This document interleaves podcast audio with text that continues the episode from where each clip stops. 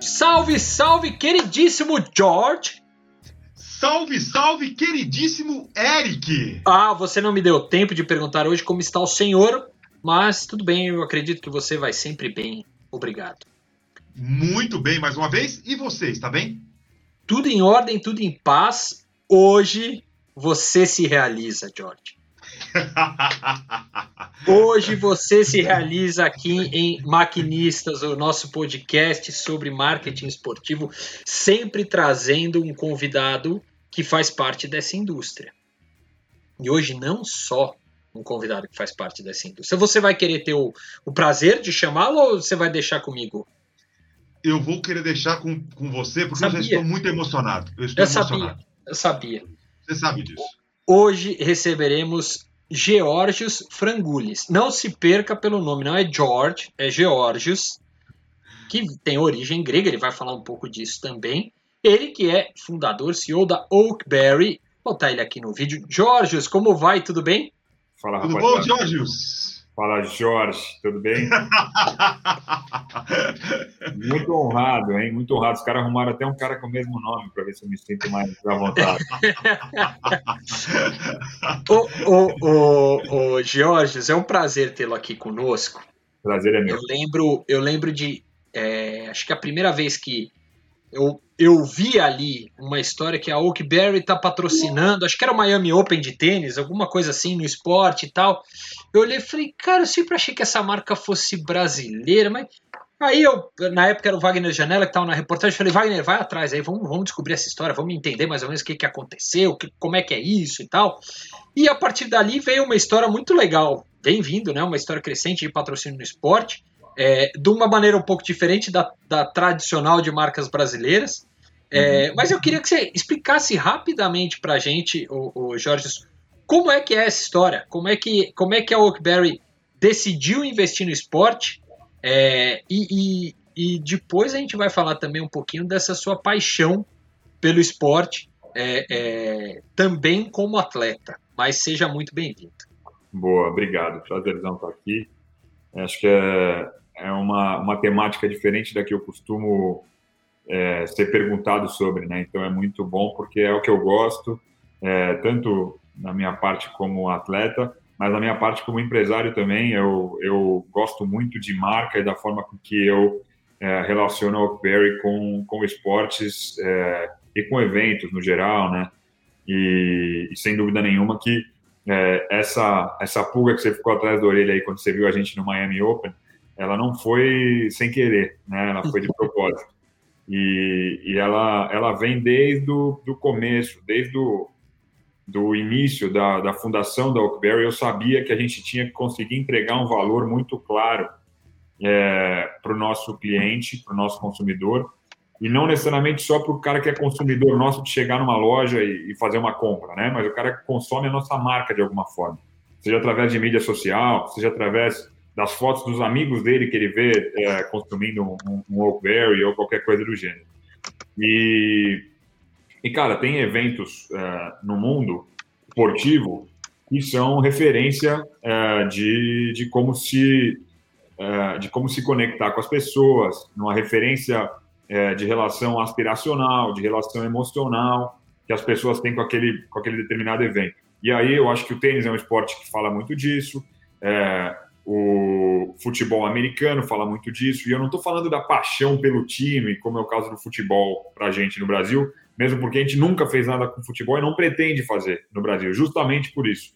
A gente quer que o esporte em si seja essa, essa conexão e que o esporte é, seja uma, uma maneira de contato das pessoas que podem estar naquele evento e das pessoas que de repente não podem estar naquele evento, mas podem estar no shopping em São Paulo é, e tem uma coisa que elas podem fazer em comum naquele momento, que é de repente tomar um Oakberry. Então, é, é, é, é muito disso e é, é, a partir daí que a gente começa a ter certeza que faz sentido investir nesse tipo de, de ativação.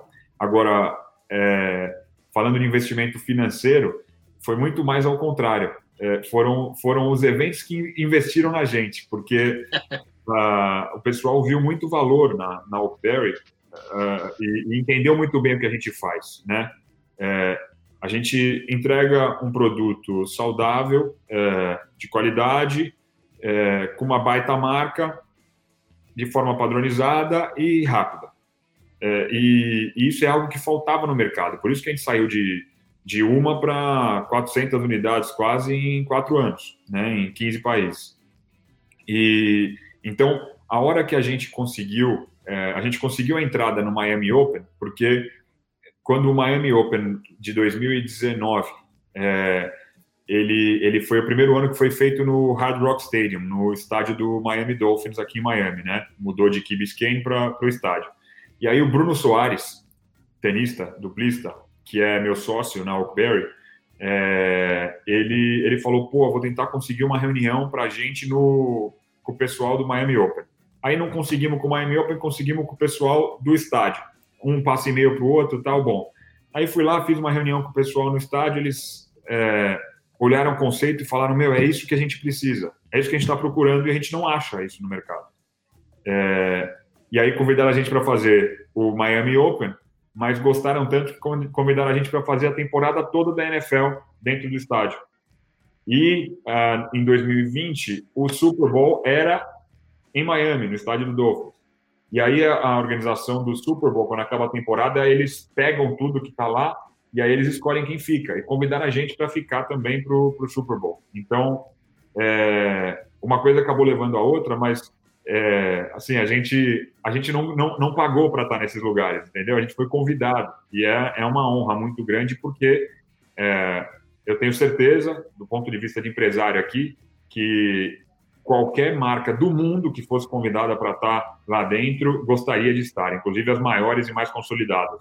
Então, é, para a gente receber essa, esse tipo de convite, é sinal que a gente está tá entregando alguma coisa que o pessoal está tá vendo valor mesmo. É, e do outro lado, a gente tenta é, otimizar ao máximo essa relação que a gente tem com os esportes, porque a gente sabe que essa presença nossa nos eventos é, para o nosso consumidor, para o cara que consome o, a, a OAK como marca ou como produto, faz muita diferença e é muito relevante. Desculpa se eu me alonguei demais aqui, mas Problema nenhum, muito bem explicado. Alongamento mais do que necessário. é, Eric, é, o, nós temos a pergunta de um ouvinte. Cara, é... isso, isso foi uma novidade que veio aqui hoje para maquinistas, viu, ô, Jorge? Você está sendo cobaia, tá? Pergunta de ouvinte. Cara, teve um ouvinte que ficou sabendo e falou assim: não, peraí, vocês vão entrevistar. Peraí, peraí, eu tenho pergunta para fazer, posso mandar? Falei, pode mandar. Então agora prepare seu ouvido é, escute essa pergunta e aí você responde para a gente, hein? Fala pessoal, Felipe Massa falando aqui. Eu queria dizer que eu estou muito contente em fazer parte do quadro societário da Oakberry e também ter a ORT cuidando da minha imagem como piloto. O Jorge é um empreendedor com muita visão e tem planos grandiosos no marketing esportivo. Eu queria que ele contasse como nasceu essa ideia de trabalhar a Oak em eventos como o Super Bowl, por exemplo. Valeu, abração a todos vocês e tamo junto. Tá aí. Honra, hein? Foi mais uma homenagem do que uma pergunta. Fez um monte de elogio para mim.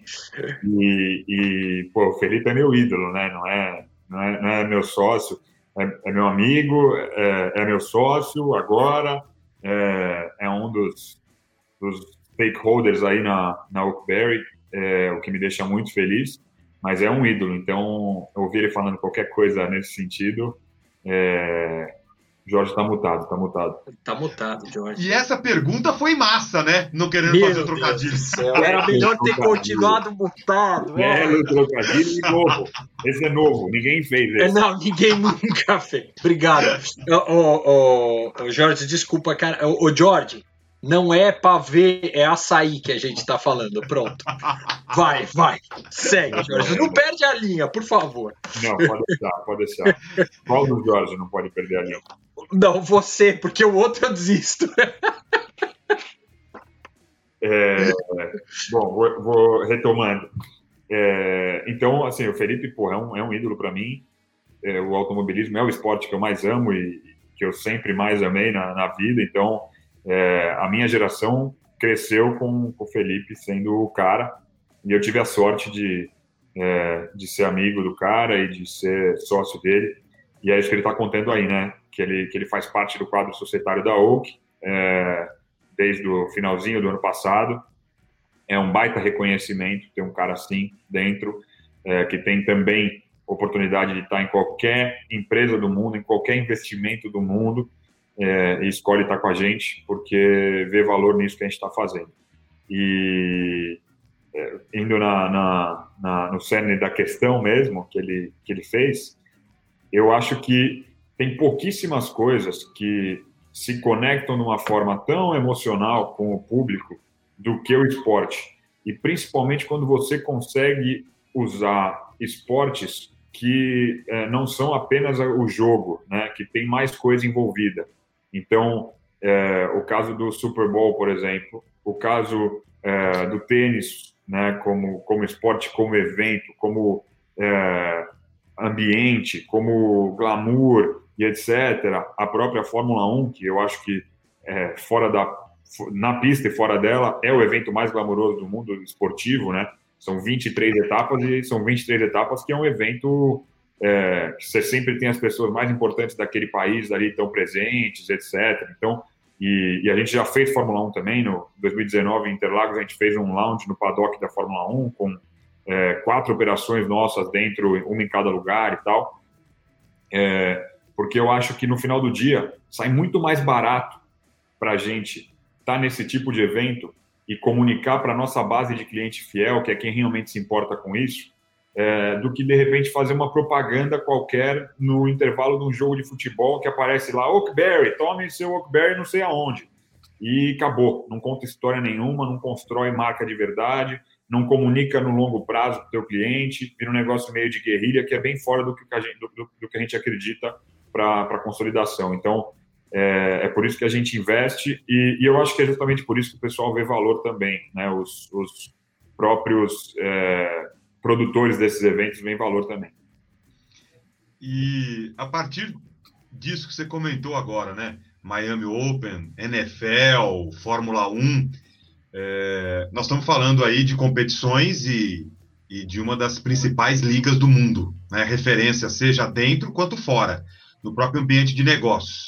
E normalmente o sarrafo é lá em cima quando você tem o relacionamento no dia a dia né? com, com, essa, com essas ligas e competições, quando a gente fala de negócio. No seu relacionamento com os agentes, né? seja do Miami Open, da Fórmula 1 ou da NFL, é, o que, que mais te chamou a atenção quando a gente fala de excelência no ambiente de negócios?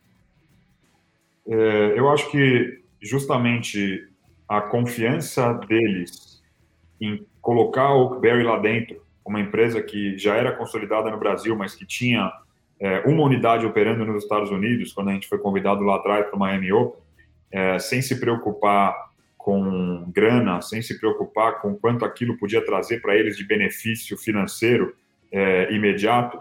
E, e, e, aí isso se reflete também na NFL, também no Super Bowl, é, no US Open, que a gente fez também, vendeu, assim, vendeu muito no US Open em Nova York em 2019 também, é, porque você percebe que o foco desses caras está justamente no espetáculo. Eles querem que a experiência toda, né, um, um produtor de, de, um evento dessa magnitude aqui, ele quer que a experiência do cara que está lá dentro seja a mais é, positiva e completa possível. Então, ele não quer um banheiro sujo, ele sabe que isso vai custar mais. Ele quer que, se esse cara quiser se alimentar de forma rápida e saudável, e não comer pipoca só e cachorro quente o dia inteiro lá debaixo do sol, ele tem que ter uma opção.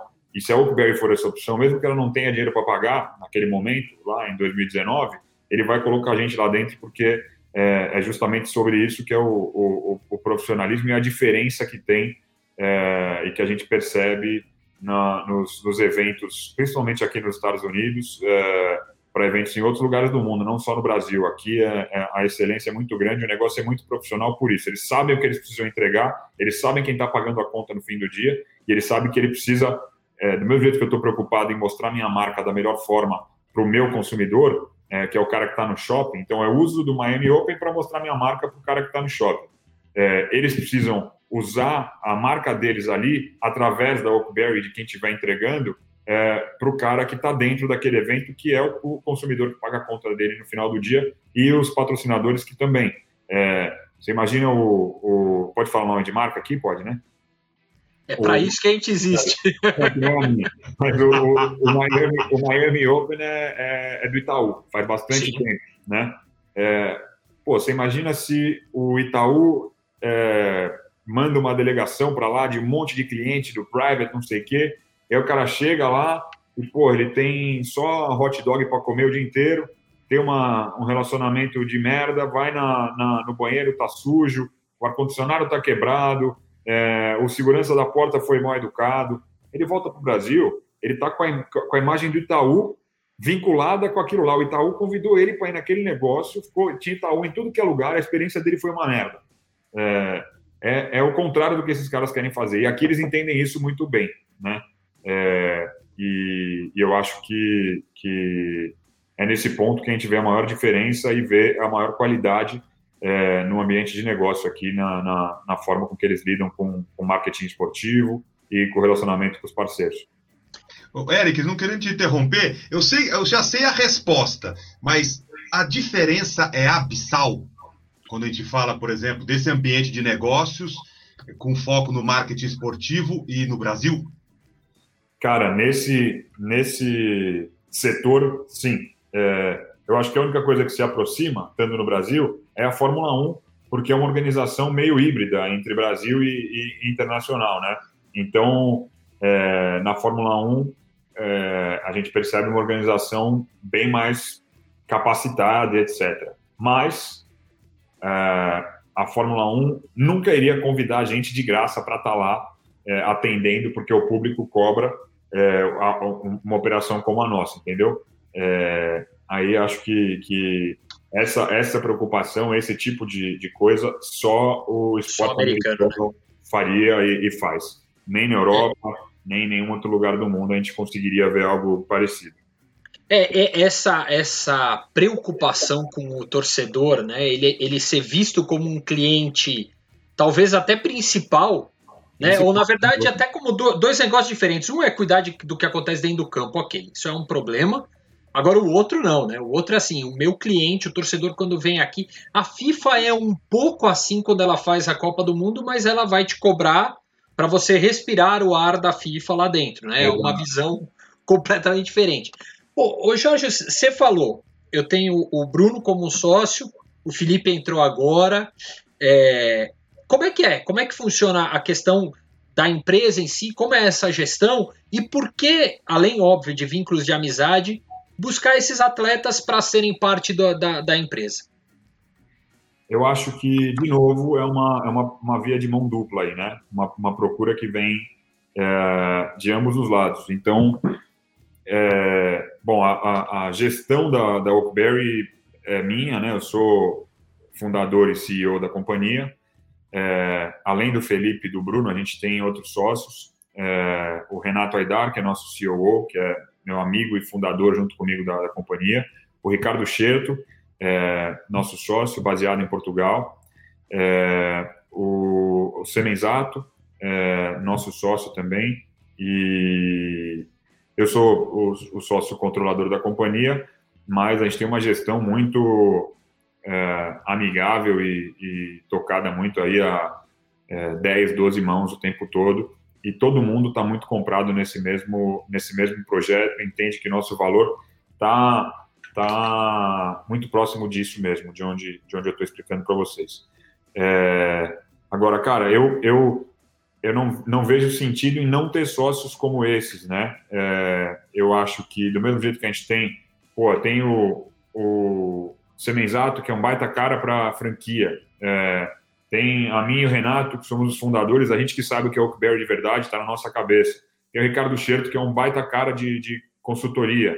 É, e tem o Felipe, que é um, um, um baita de um piloto, um baita de um cara vivido, um dos caras mais bem conectados do mundo, eu acho é, em, em, absolutamente todos os setores. O Bruno, que também é um cara muito bem conectado, que também é um esportista de altíssimo nível, o cara é pô, primeiro do mundo, é, ultra bem conectado com não só com o mundo do tênis, mas com, com, com o mundo esportivo, com a própria ATP. Então a gente vai juntando peças para que justamente esse tipo de oportunidade apareça para a gente da forma mais natural possível e, ao mesmo tempo, com um time que esteja comprado na ideia de que a Oakberry é, um, ou, ou, muito em breve vai ser, a maior plataforma de alimentação saudável e rápida do mundo, porque é isso que a gente quer fazer e estamos no caminho. George, quer fazer uma pergunta? Eu, eu, eu, é que eu olhei para a sua, pra sua carinha, né? E aí eu vi você com aquela vontade e falei assim: não, não, não, deixa eu dar uma seguradinha. Mas não, eu, pode seguir, pode seguir. Não, não vou perder é, essa oportunidade quando você falou agora, é, pô, até dos objetivos da, da empresa. A partir disso, voltando um pouco o filme, quando você teve, é, quando você pensou em criar a, a empresa, é, qual foi é, o grande insight pessoal, mais do que uma visão empresarial, o insight pessoal para é, dar esse, esse pontapé? Cara, eu, eu sempre tive muita certeza é, de que eu ia empreender, né? É, e eu fui meio que condicionado para isso por mim mesmo, é, porque era era desse jeito que eu achava que eu ia ser feliz. Então essa parte ela já já estava definida desde muito antes de existir a ideia do Oakberry. Eu tentei n coisas antes de, de começar a Oakberry, mas o o insight prático aí de quando, quando eu, eu falei, pode ser que tenha um negócio legal, interessante aqui. Eu estava na Califórnia, aluguei um apartamento lá depois de ter tomado na cabeça aqui em Miami, aqui porque eu estou em Miami agora, né? É, então, tomei na cabeça aqui em Miami, voltei para o Brasil, uma mão na frente e outra atrás, fui para a Califórnia, e, e, a Califórnia, para mim, é o, o berço, ou era até pouquíssimo tempo atrás, né? Agora a Califórnia deu uma, uma quebrada pela parte é, como foi tratada a, a, pandemia lá e tal, o pessoal tá meio bravo, indo embora e vindo aqui para Miami ou para o Texas. É, porque muito imposto e a galera não aguentou, aluguel muito caro então. Mas, bom, não vem ao caso. Naquela época, a Califórnia tinha tudo isso, né? Era o, o hub ali da formação de, de opinião é, global de consumo. E eu falei, bom, se eu não descobrir aqui alguma coisa legal para fazer, é, eu não vou descobrir em lugar nenhum. Né? E, e, o descobrir não é olhar alguma coisa e copiar, é justamente olhar alguma coisa que está faltando na Califórnia, porque se estiver faltando lá, está faltando em qualquer lugar do mundo. É, e e para mim foi, foi, foi relativamente rápido ali de perceber, porque eu, pô, na medida do possível, eu tento me alimentar bem. Naquela época eu era bem mais, bem mais noia com essas coisas de comida, fazia dieta direitinho e tal, não sei o quê. E, e eu todo dia tinha que almoçar. Eu ia para um lugar que eu achava que era um laboratório legal para ver o que as pessoas estavam fazendo e tal. E todo dia eu tinha que almoçar é, ou num lugar que tinha salada, naquele esquema que você vai pegando as folhas que você quer e tal, coloca ali castanha, não sei o quê, frango grelhado, paga e vai embora. Ou um outro cara que vendia é, tigela, né, bowl de superfoods é, diversos. Então, bowl de quinoa, bowl de brown rice, bowl de avocado, bowl de açaí, e tinha uma baita fila nos dois lugares. É, a salada tinha um super padrão, era barata, era rápida, mas era salada, não tinha marca, não tinha um, grande diferencial. É, era commodity. Na frente, o cara do bowl, ele tinha é, os produtos ali que eram diferentes, mas era caro, ruim, é, demorava para ficar pronto e não tinha padrão. Falei, bom, tem fila nesse cara que não tem essas qualidades, tem fila nesse outro que não tem essas. Se juntar as qualidades dos dois, pode ser que tenha um negócio interessante. E aí eu comecei a desenhar algo que pudesse ter a praticidade, o padrão e o preço da, do cara da salada com o diferencial do cara dos, dos bolos de superfood aqui. E cheguei no conceito é, que é que é o Oakberry hoje. E, e, lançou a Oakberry lá ou aqui? Lancei aí em São Paulo. É... Vocês estão em São Paulo, então, né? São Paulo, é. Na verdade, aí ou aqui, pronto. É, lancei, lancei, aí. aí. Aí vocês estão. Eu tentei começar um negócio na Califórnia, fiquei ali. É... Vai, eu tive o, o insight, desenhei o modelo de negócio entre é, março de 2015 e outubro, novembro de 2015 com o negócio pronto já, pô, tava tudo na minha cabeça pronto, e, e, inclusive no papel, né, com projeto e etc, supply, de onde ia vir o açaí, como é que ia ser e tal. Eu tentei começar na Califórnia e não consegui nenhum é, dono, proprietário de imóvel lá que topasse me alugar o imóvel, porque eu não tinha é, crédito aqui nos Estados Unidos, eu não tinha grana para deixar lá um ano de garantia e todo mundo achava que eu era louco, que eu não ia conseguir pagar aluguel fazendo o que eu faço, né? É, então, quando era agosto de 2016, é, eu falei, meu, não vou ficar esperando aqui até convencer alguém, vou começar em São Paulo. A ideia era começar nos Estados Unidos e em seguida em São Paulo. Eu falei, vou inverter a ordem das coisas aqui. São Paulo, é, sou nascido e criado em São Paulo, então conheço muito mais gente, é muito mais simples de arrumar um ponto bom e tal. E aí fui para São Paulo. Não foi tão simples assim, a gente acabou abrindo a primeira loja num shopping na Paulista, que tinha acabado de inaugurar, porque os outros shoppings também não não aceitaram a gente, achavam que eu não ia conseguir pagar o aluguel. E, e natural até, né, que seja assim, porque era, era algo muito incipiente na nossa cabeça, a gente não conseguia explicar para o cara que era marca, que era isso, que era aquilo. É, explicar a gente conseguia, ele não conseguia entender. Ele queria ver o dinheiro no bolso. Exato, exato. E, e aí a gente abriu essa primeira unidade em São Paulo em dezembro de 2016, a segunda em São Paulo também em abril de 2017, a terceira em junho de 2017, e aí de lá para cá isso, são em 350 unidades operando aí com mais 70 e poucas no pipeline de implantação dos próximos dois, três meses. A partir de tudo que você falou agora, e, pô, cara, você deu um. um praticamente você fez aí um, um resumo do que é ser empreendedor, né? De uma forma ou de outra. Pô, aqui não deu, não ali existe, não deu. Não. Não existe, não. O não, é só uma espera. O não é só, beleza, ainda não é a hora, vamos para outro lugar, daqui a pouco chega a hora. Não, não existe, exatamente. Aí, Muita gente para, né? Muita gente para no primeiro, é. no segundo, no terceiro. E dependendo da, da ideia, pode ser que esteja certo parar. Não dá para saber se vai dar certo, né? Mas se não tentar, não vai saber nunca. Vai ficar sempre no, né, no, no, no campo do imagina. Puta, se eu tivesse feito. Você não sabe quantas vezes eu já escutei. O cara chega para conversar comigo e fala: Meu, você não sabe. Em 2013, eu tava louco para abrir um negócio de açaí. E aí eu fui e tal e desisti, meu. E, e, eu queria abrir, tinha pensado, era bem parecido com isso e tal. Cheguei e falou, pô, que pena, né? Que pena, cara. que pena. Quando eu, fizer, quando eu fizer meu IPO, eu te mando uma. Um joinha. Manda um joinha, um cifrão do lado, né? Manda um cifrão do lado, pô. E, e, aí, de, de, dentro disso, é, é Gil Grego, qual dos dois você prefere? Cara, me chamam de Gil e de Grego, é, então você escolhe. Ou Jorge também, como você. É, é que o, é, é, Gil, Gil fica, fica melhor com o meu primo, né? Gil, Gil é mais íntimo, né? Mas então, Gil, o seguinte, é, olhando todo esse histórico, tudo isso, é, até a partir do que você comentou, do insight e tal, tudo que você observou, se você pudesse hoje, com esse olhar da experiência que você teve, seja dos fracassos quanto desse sucesso empresarial. Como você definiria inovação? O que é inovação para você? Cara, difícil, hein? Conceitual, né? Essa, essa pergunta. É, inovação, eu acho que o problema é, é a pessoa ou o empreendedor, ou em qualquer frente, o cara achar que inovação é invenção e confundir as duas coisas. Eu acho que esse é o, esse é o problema. Inovação é conseguir é, achar uma demanda que já exista e suprir essa demanda da forma mais simples possível. É, eu falo isso sempre e, e às vezes o pessoal não concorda comigo se eu não explico direito.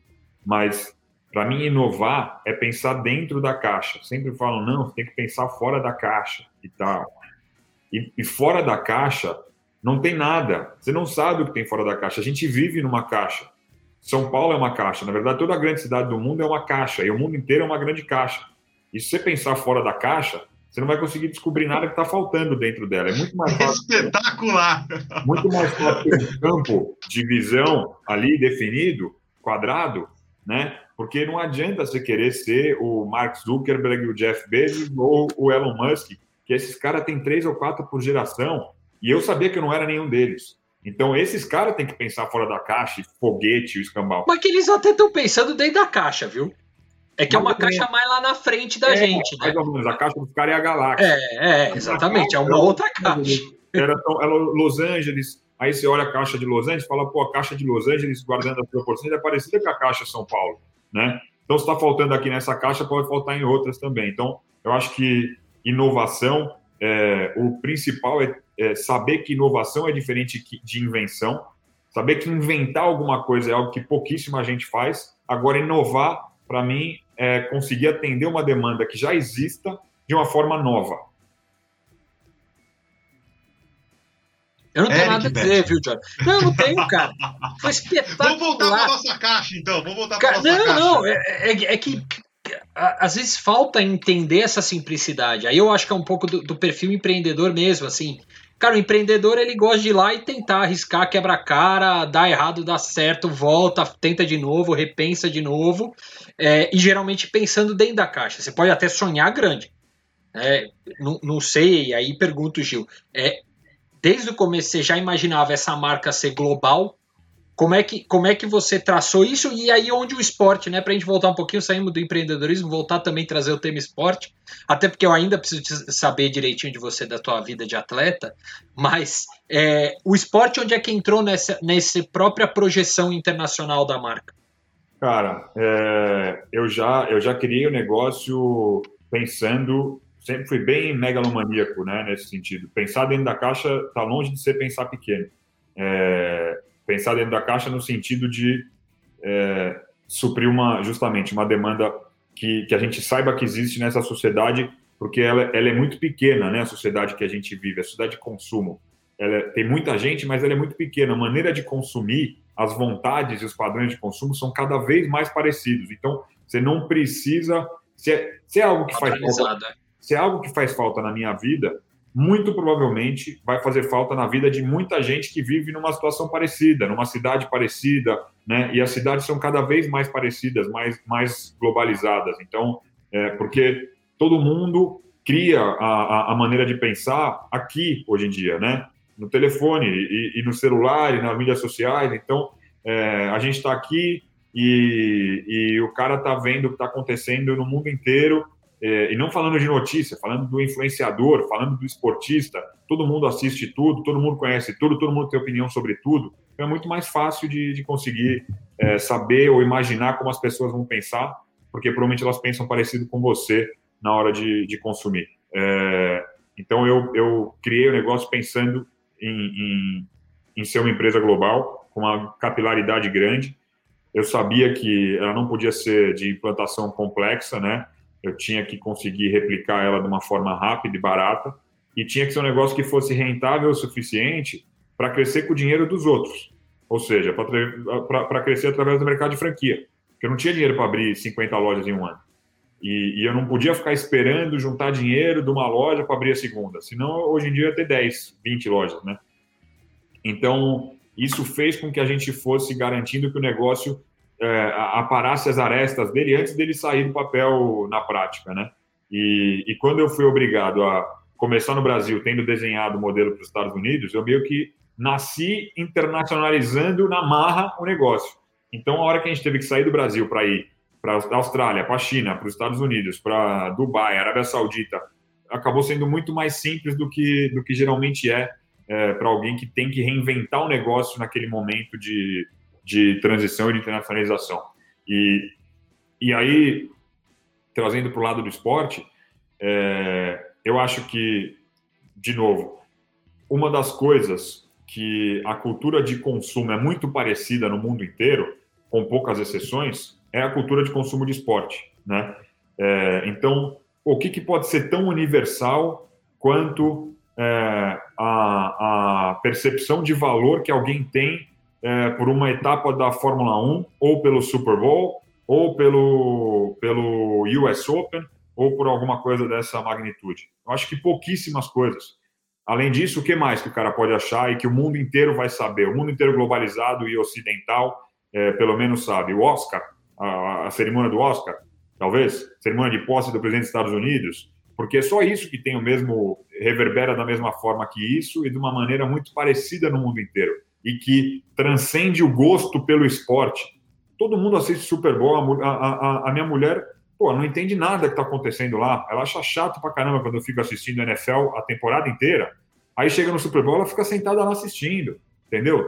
É, tomando cerveja e tudo, e gosta, porque é legal, porque é evento, porque é o show.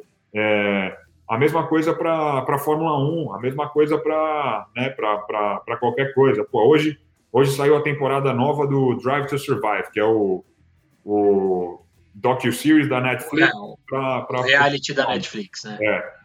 Que, que pô, foi uma sacada dos caras, né, dos, da, da Liberty Media, dos americanos, junto com a Netflix, que mudou o parâmetro da Fórmula 1 no mundo. Hoje em dia tem um monte de amiga da minha esposa que vem falar comigo que adora o Daniel Ricardo. Fala, adoro o Ricardo.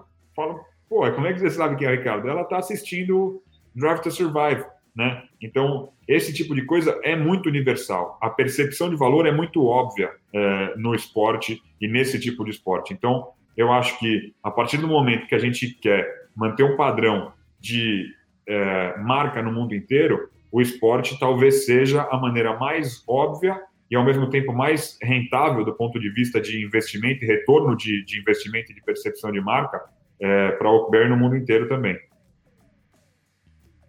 Voltando rapidamente, saindo só um pouquinho do esporte, depois a gente volta para o esporte, mas é, com, com o olhar de negócio e também o olhar humano. É, quais foram os maiores aprendizados que a pandemia trouxe para você? e que impactou também na, no, no negócio. Boa. É, a, a, gente nasceu na Oakberry em 2016, né? Mas é, a, a, origem da Oak lá em 2015 e a minha, a minha primeira quebrada aqui nos Estados Unidos, antes de pensar na Oak, já vinha de uma crise em 2014 é, no Brasil, com crise de novo em 2016, impeachment, e aí não sabia quem era presidente, e aí depois crise nos Estados Unidos, e aí é, a, gente, a gente viveu, desde que a gente criou a Oakberry, quatro anos que não tiveram nada de estabilidade, nada. Então, é, talvez a gente não tenha sentido tanto a pandemia do ponto de vista de negócio, é claro, porque é, essa, essa escola de crise que a gente teve desde o primeiro momento a, acabou obrigando a gente a ser nascido e criado num ambiente hostil global. Né? É, se pegar todos os eventos que aconteceram importantes de crise mesmo no mundo, desde que a gente abriu a OC, eu acho que se pegar, é, tentar achar em 100 anos, vai ser difícil de achar tanta coisa concentrada. Né? Falando de eleição, de mudança de presidente em Estados Unidos, e, pô, muita coisa, muita coisa. Então, é, a hora que chegou a pandemia, a gente pelo menos já sabia que a gente tinha que estar estruturado o suficiente para passar por qualquer perrengue. E, e, isso significa você tem que ter caixa, você tem que ter crédito. Então a Oakberry nunca usou um centavo de crédito até hoje. A gente nunca pegou um empréstimo de um real é, para pagar nada nos últimos três anos e meio. E aí ano passado a gente pôde aproveitar de ter isso para conseguir é, trazer alguma coisa no mercado, para conseguir não mandar nossos colaboradores embora. Não mandamos ninguém embora, mantivemos todo mundo, cortamos só meu salário, o salário do Renato, dos executivos. É, conseguimos, ano passado, de março até maio, isentar 100%, que era royalty, é, fundo de propaganda, é, todo tipo de taxa da rede toda. A gente praticamente zerou nossa, nossa entrada, porque é óbvio que não, tinha, não tinham franquias novas sendo vendidas também no começo da pandemia no passado, o pessoal estava muito assustado, mas a, a acho que o aprendizado que a pandemia trouxe é, é, foi, foi um, um, um agrave do aprendizado que a gente já tinha tido antes. E ainda bem que a gente nasceu num ambiente hostil e a gente já sabia que a gente tinha que estar preparado para qualquer bucha. Nunca tinha sido uma tão drástica, mas graças a Deus a gente passou é, é, pela primeira agora, estamos sofrendo de novo, né? Com tudo fechado em São Paulo e tal. Mas eu tenho esperança de que, de que esse ano ainda vai ser um bom ano é, para a economia e, e, e para o mercado, porque eu acho que tem um, uma, uma renda muito represada aí e que isso vai, vai explodir a hora que, é, se Deus quiser, o pessoal for vacinado e a gente comece, conseguir, conseguir voltar a viver um pouquinho mais próximo do, do normal. E tinha mais alguma coisa, Jorge? Era só isso que você perguntou? Não, não, não. Era, era mais ter essa sua visão é, um panorama geral sobre o, o negócio, a pandemia, a, as relações humanas. É, é e, e, aí é na parte, da, na, parte das relações humanas, eu acho que é, talvez as pessoas estejam um pouco mais próximas no sentido mental, né, de pensar parecido. Cada vez mais você consegue fazer mais gente é, entender que, que tem certas coisas que são mais importantes do que o teu benefício próprio e, e, e etc. Né? Então, é, gente sofrendo muito, é, às vezes sofrendo de não conseguir colocar comida em cima da mesa, mas se esforçando, é, de repente, para ficar em casa é, ou qualquer coisa do gênero em, em, em, benefício do todo. Né? Então, eu acho que talvez essa, essa seja uma, uma é, inovação é, na maneira de, de pensar, que sinceramente eu não acho que vai durar muito tempo. Eu, eu não acredito muito em. Acredito muito, não. Eu detesto a história de novo normal e etc. É, como se fosse mudar alguma coisa seis meses depois que acabou o coronavírus. Seis, não, três. Não tem nada, nada, nada de novo. É o normal de sempre mesmo. E eu tô, eu tô em Miami agora, né? Então, é, eu sempre achei isso, mas aqui você consegue ver isso de forma prática. Tá tudo igual. Tá todo mundo na rua, as coisas estão tudo aberta, tem meia dúzia de máscara, meia dúzia sem. Claro, porque já né, estão com, com os casos é, caindo muito, muita gente vacinada, todos os idosos já foram vacinados, então é, já virou algo, virou algo meio que notícia velha aqui e, e, não tem nada de novo. É um velho normal de sempre, os restaurantes tudo lotado, todo mundo sentado perto, o cara bebendo e cuspindo na cara do outro. Então, eu acho que vai ser assim no mundo inteiro, porque, é, porque eu acho que é do princípio do, do ser humano, né, gostar de viver desse jeito. E, e eu acho que talvez seja uma, uma a percepção emocional da pessoa mudou. Agora que todo mundo ficou mais cascudo, isso eu acho que ficou. De conseguir aguentar saudade, de saber que você tem que é, se ferrar às vezes, de deixar de fazer alguma coisa para é, para em benefício de um terceiro, é, né? Ficar sem ver o, o, o, seu pai, ficar sem ver os seus avós é, e, e, por aí vai. É, é isso aí. Eu acho que esse é, é exatamente isso. Esse novo normal dura até o momento que, na verdade, o normal mesmo voltar a ser normal. Exato. o, o, o, o, Gil, só que aí é, a gente falou desse teu lado empreendedor até agora. É, mas teve um outro campo que você não conseguiu empreender quando era moleque, porque você não, não foi permitido. É, conta pra gente um pouquinho dessa tua atuação. Você é um atleta hoje disputando a Porsche Cup, é, mas como é que é essa tua rela relação com o automobilismo, enfim? Como é essa paixão que, que você usa vai quase como um hobby, não sendo injusto, obviamente, a tudo isso, mas como é que é a tua relação com o automobilismo? Cara, eu sou fanático por carro, desde que eu me entendo por gente, sempre gostei muito. É, acho que muito pela criação que eu tive, por gostar também, tá? Acho que tá um pouco no, né, na, na personalidade e tal, é, de gostar de velocidade e, e etc. Mas meu pai sempre foi louco por carro, meu pai sempre é, correu muito, sempre acelerou muito, é, foi piloto quando, quando era mais novo.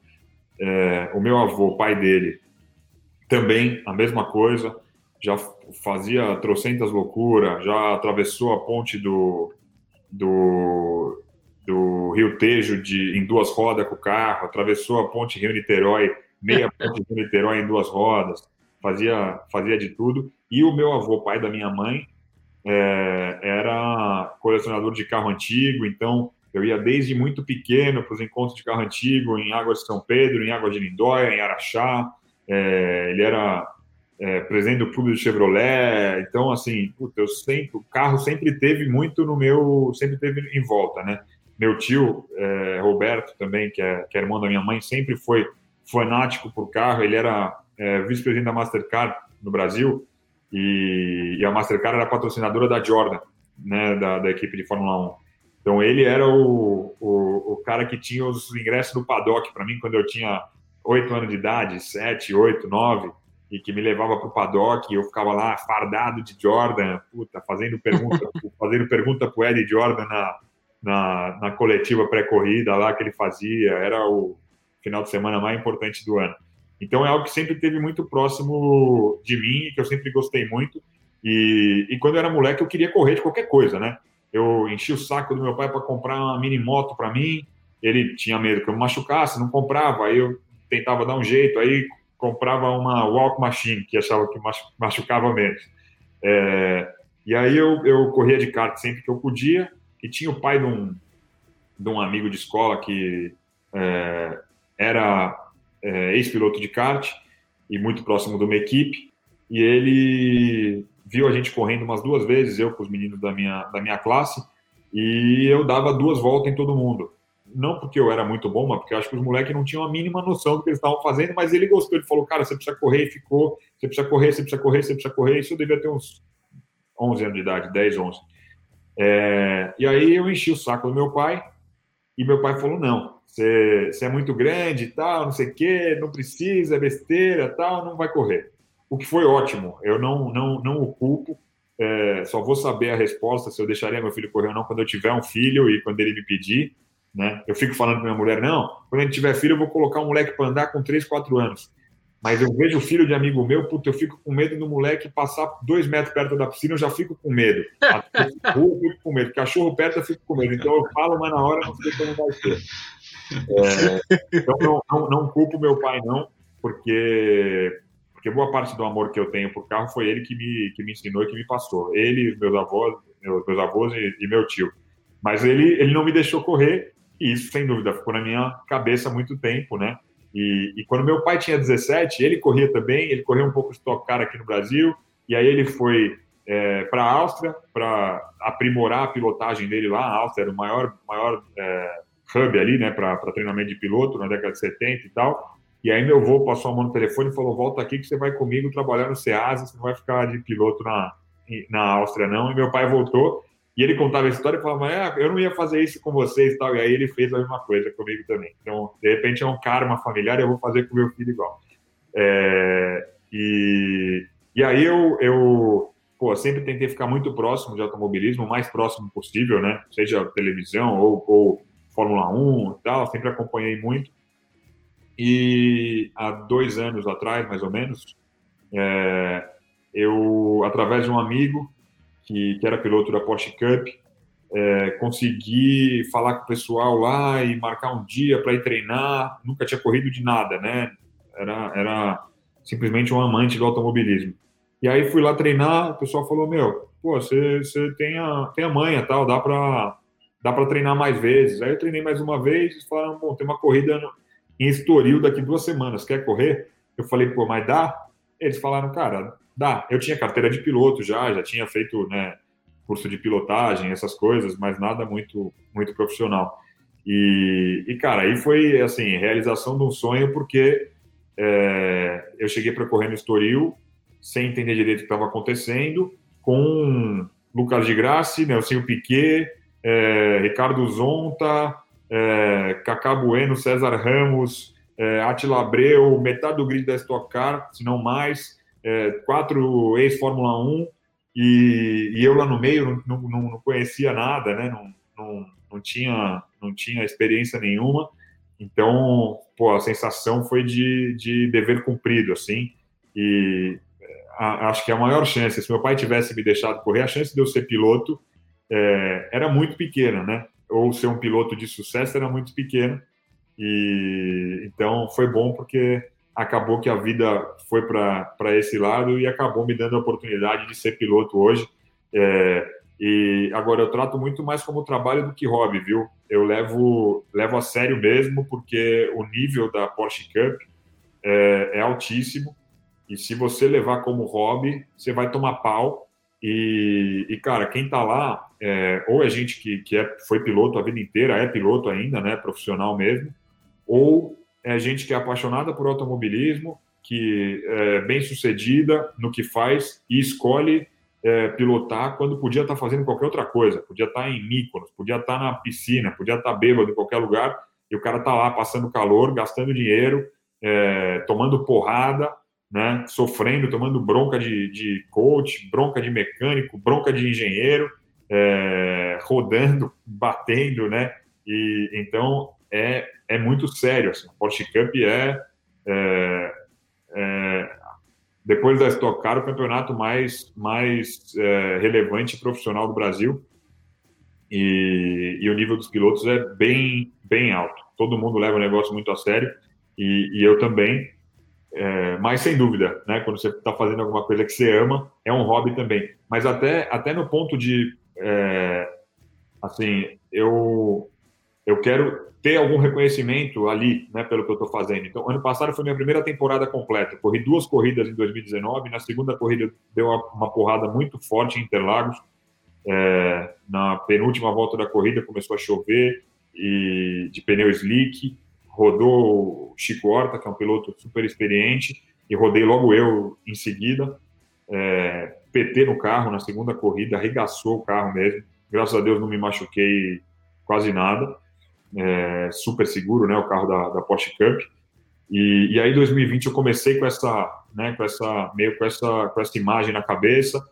Foi bom que teve uma pausa da pandemia no começo do ano passado. E aí, quando a gente voltou em agosto, eu voltei com outra cabeça e, e comecei a, a desenvolver muito melhor até chegar no final da temporada nos 500 km de Interlagos, que é a prova mais importante do ano, e, e, ganhei a prova mais importante do ano na categoria geral, que foi assim uma recompensa pelo trabalho duro que eu tinha feito é, o ano inteiro e, e, foi rápido, né? O pessoal, todo o pessoal da Cup e tal, acha que é, pelo meu tempo de automobilismo, por nunca ter andado de nada, que eu sou um, um bom aprendiz, mas que eu consigo colocar em prática também, né? É, que eu tenho que eu tenho alguma aptidão para fazer o negócio. É, então eu eu quero conseguir mostrar isso de alguma forma e eu já estou vendo o retorno disso porque eu não quero simplesmente ficar pagando no meu bolso para correr. Eu não quero botar dinheiro da Oakberry para correr. A Oakberry patrocina a categoria Porsche Cup, né? Então tem Oakberry em todos os carros da Porsche Cup. Mas o meu carro é, não tem nada a ver com a, com a Oakberry. Eu coloco lá a, o logotipo do Oakberry porque eu sou dono da empresa, né? E não vou fazer propaganda de, de outras empresas se eu não fizer da minha. Mas eu tô, é, eu tô indo atrás de patrocínio. Esse ano, é, quase que a minha temporada está paga por patrocinadores que não tem nada a ver com o Oakberry, né? Que são fornecedores meus nem nada. Então, é, eu, eu trato como trabalho mesmo e, e, e, acho que só tem graça se for dessa forma. É, meio que empreendendo também, de alguma maneira, né? Você falou que a OUC patrocina né, a Porsche Cup. É, a, a, qual a sua análise deste patrocínio? Né? É, ele é também uma plataforma de relacionamento? Como, como, como que você vê? Dá um, um painel geral para nós. Eu acho que a, a Porsche Cup é, também é um desses, desses eventos que traz muito essa, essa parte emocional e aspiracional e de conexão do consumidor com, é, com uma, uma atividade que, que nem sempre ele pode estar presente ou que ele nunca vai poder estar presente de repente. Né? É, um esporte restrito, é, inclusive para quem vai assistir, né?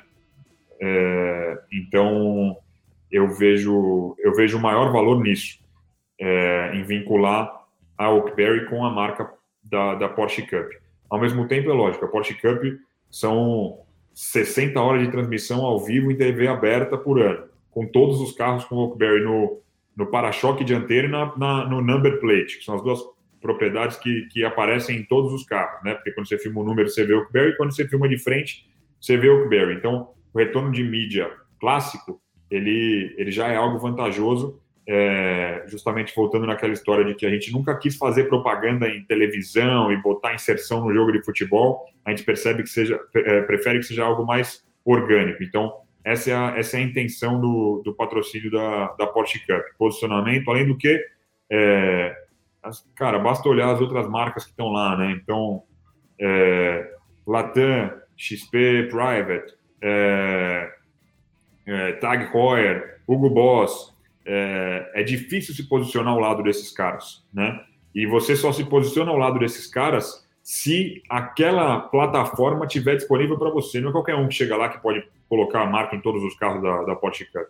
né? É meio que ao contrário. Muita gente quer, mas pouca gente, pouca gente pode. Então, é, é, é isso. Agora, como plataforma de negócio, é, não para o Oakberry, mas para mim, é, ser piloto da Porsche Cup é uma baita numa plataforma de negócio, porque você está, é, querendo ou não, próximo de muita gente que já fez muita coisa na vida é, e, e, tem N, N pilotos aí que a gente pode citar que estão lá, que são os melhores no que eles fazem, é, além, de, além de pilotos. Né? Então, é, é, é uma plataforma de, de network como poucas, mas eu acho que o automobilismo como um todo, né? quem está vinculado com Fórmula 1 também, é, a Stock Car também. É, então, a, a, eu acho que é algo que está muito próximo do automobilismo, pela característica de ser um esporte de prática muito cara. Né? É, é, então, você tem que gostar muito e você tem que ser bem sucedido se você não for um, um, um piloto de, de carreira. Né? É, e até, você acha que é, o, o, as empresas, em geral, é, menosprezam, falando aí como um cara que é atleta, um cara que é empresário é, e que convive muito com esse meio desde pequeno, como você disse. Você acha que as empresas elas ignoram um pouco esse potencial que o automobilismo tem de ser uma. uma é, é, pra, o automobilismo, para mim, é a maior plataforma, talvez, de negócios que exista no esporte, é, pelo menos no Brasil. Ele, ele gera negócio, não é que ele, ele vai ser só ou exposição de marca, ele vai ter isso e tudo mais. Mas você acha que as empresas enxergam isso ou não? Eu acho que elas não enxergam na grande maioria uh, das vezes, mas eu não acho que seja culpa delas, única e exclusiva. Eu acho que a, a maneira de, com, com que é, as equipes e os canais de televisão e etc. É, não conseguem apresentar o, o, o retorno que isso está dando acaba fazendo com que vire um meio que um chute, né? E aí, é, aí pô, farmacêutica. As farmacêuticas estão tudo no, no, no automobilismo. Por quê? Não, por motivos fiscais, porque uma das grandes está lá, aí os outros têm que entrar, senão o cara vai perder, vai perder share de mercado. Efeito manada, né? Efeito manada, mas ninguém sabe muito por que, que os caras estão fazendo isso além disso, né? É, não sabem quanto está trazendo quantos, quantos, quantos remédios aquilo vendeu. É, então, nem, nem óleo. Eu fiz uma reunião, inclusive, essa semana sobre é, com, com uma pessoa e ele, ele falou é, isso justamente. É um cara que está no meio do, do marketing de automobilismo há bastante tempo. Ele falou, cara, a gente, a gente não consegue medir quantas, quantos litros de óleo não sei quem vendeu por causa do, da propaganda do óleo no carro do Zezinho. Né? Então, é, eu acho que é um pouco de tem um pouco de culpa dividida aí, mas é, cara, não tinha nenhuma marca brasileira que tinha olhado para o Super Bowl até agora também. Então, às vezes é simplesmente uma quebra de paradigma, né? A gente já consegue perceber isso, é, consegue ver várias empresas procurando o, o, o automobilismo, é, concorrentes nossos agora, no último Super Bowl, tentando fazer propaganda no Super Bowl, é, junto com a gente, né, e, e para tentar se apropriar de um. Ainda bem que estava muito na cara que né, quem, quem chegou primeiro. é, então, assim, é, eu, mas eu acho, eu acho que é importante quebrar esse tipo de, de paradigma e mostrar que o valor não está só no retorno de mídia, ali, retorno de investimento, quantos leads vai te trazer ter tua marca na Stock Car não é, não é isso, entendeu? É, consolidação e crescimento de marca no longo prazo precisa estar tá vinculada com coisas que tenham esse lado aspiracional e emocional na, na vida das pessoas. E mesmo quem não gosta de automobilismo entende é, o valor que o automobilismo tem. Entende o valor que o tênis tem, que o Super Bowl tem, que o, a cerimônia do Oscar tem, entendeu? É, é isso. Para mim, o paddock da Fórmula 1 e a, a, o tapete vermelho do Oscar estão muito próximos. E, e, e, são coisas que cada vez mais são menos niveladas por classe social. o pessoal tem a imagem de, ah, não, automobilismo, Fórmula 1 é para classe A. Não, Fórmula 1 é para classe A para quem comprou um ingresso de 10 mil dólares do paddock. Né? Porsche Cup é para ah, é para classe A. Classe A é quem corre de Porsche. Quem assiste não é classe A. Né? Quem percebe é o mesmo, a mesma pessoa que está é, na, no shopping tomando um Oakberry na hora do almoço, que tem 25 reais de, de, de vale-refeição, entendeu? Esse é o cara que é o público-alvo de, de televisão e daquele esporte. É, por que não gerar uma sensação de pertencimento nessa pessoa é, que seja tão efetiva quanto a de quem está dentro daquele evento, ou que seja mais efetiva ainda, porque é um cara que tem menos oportunidade de estar presente num, num evento dessa magnitude, entendeu? Que aula, meu amigo George. Mais uma! Caramba! Mais uma! Se toda empresa tivesse essa noção de, do, do que, que o esporte traz, né? É melhor que não, porque senão ia ficar caro pra cacete, ia ter que parar de fazer propaganda. né? oh, é, Cara. E, e aula sem sair da caixa. Imagina se ele saísse da caixa, né? Não, mas se sair da caixa dá errado, cara. Essa é a é verdade. É isso, é isso. É isso. Essa foi mais uma das, dos ensinamentos. Ô, ô George, Sim. uma hora, George, uma hora. Para mim passou 15 minutos aqui. É... Pô, cara, muito legal o bate-papo. Muito, muito eu leve, vou... muito solto. Demais. Eu vou ter que deixar para você agora. Ah, é? Ih. É, é tua. Ih. Sai que é sua. Agora você pode, Gil, pode se achar o cara mais preparado do mundo. Você vai ter que sair da caixa. Porque chegou a hora. A hora Aqui a gente, ah, ah, tem a hora. Eu, eu, faço até a vinheta não oficial. É a hora do Momento George. Ele, ele deu risada. Gil, Lá vem.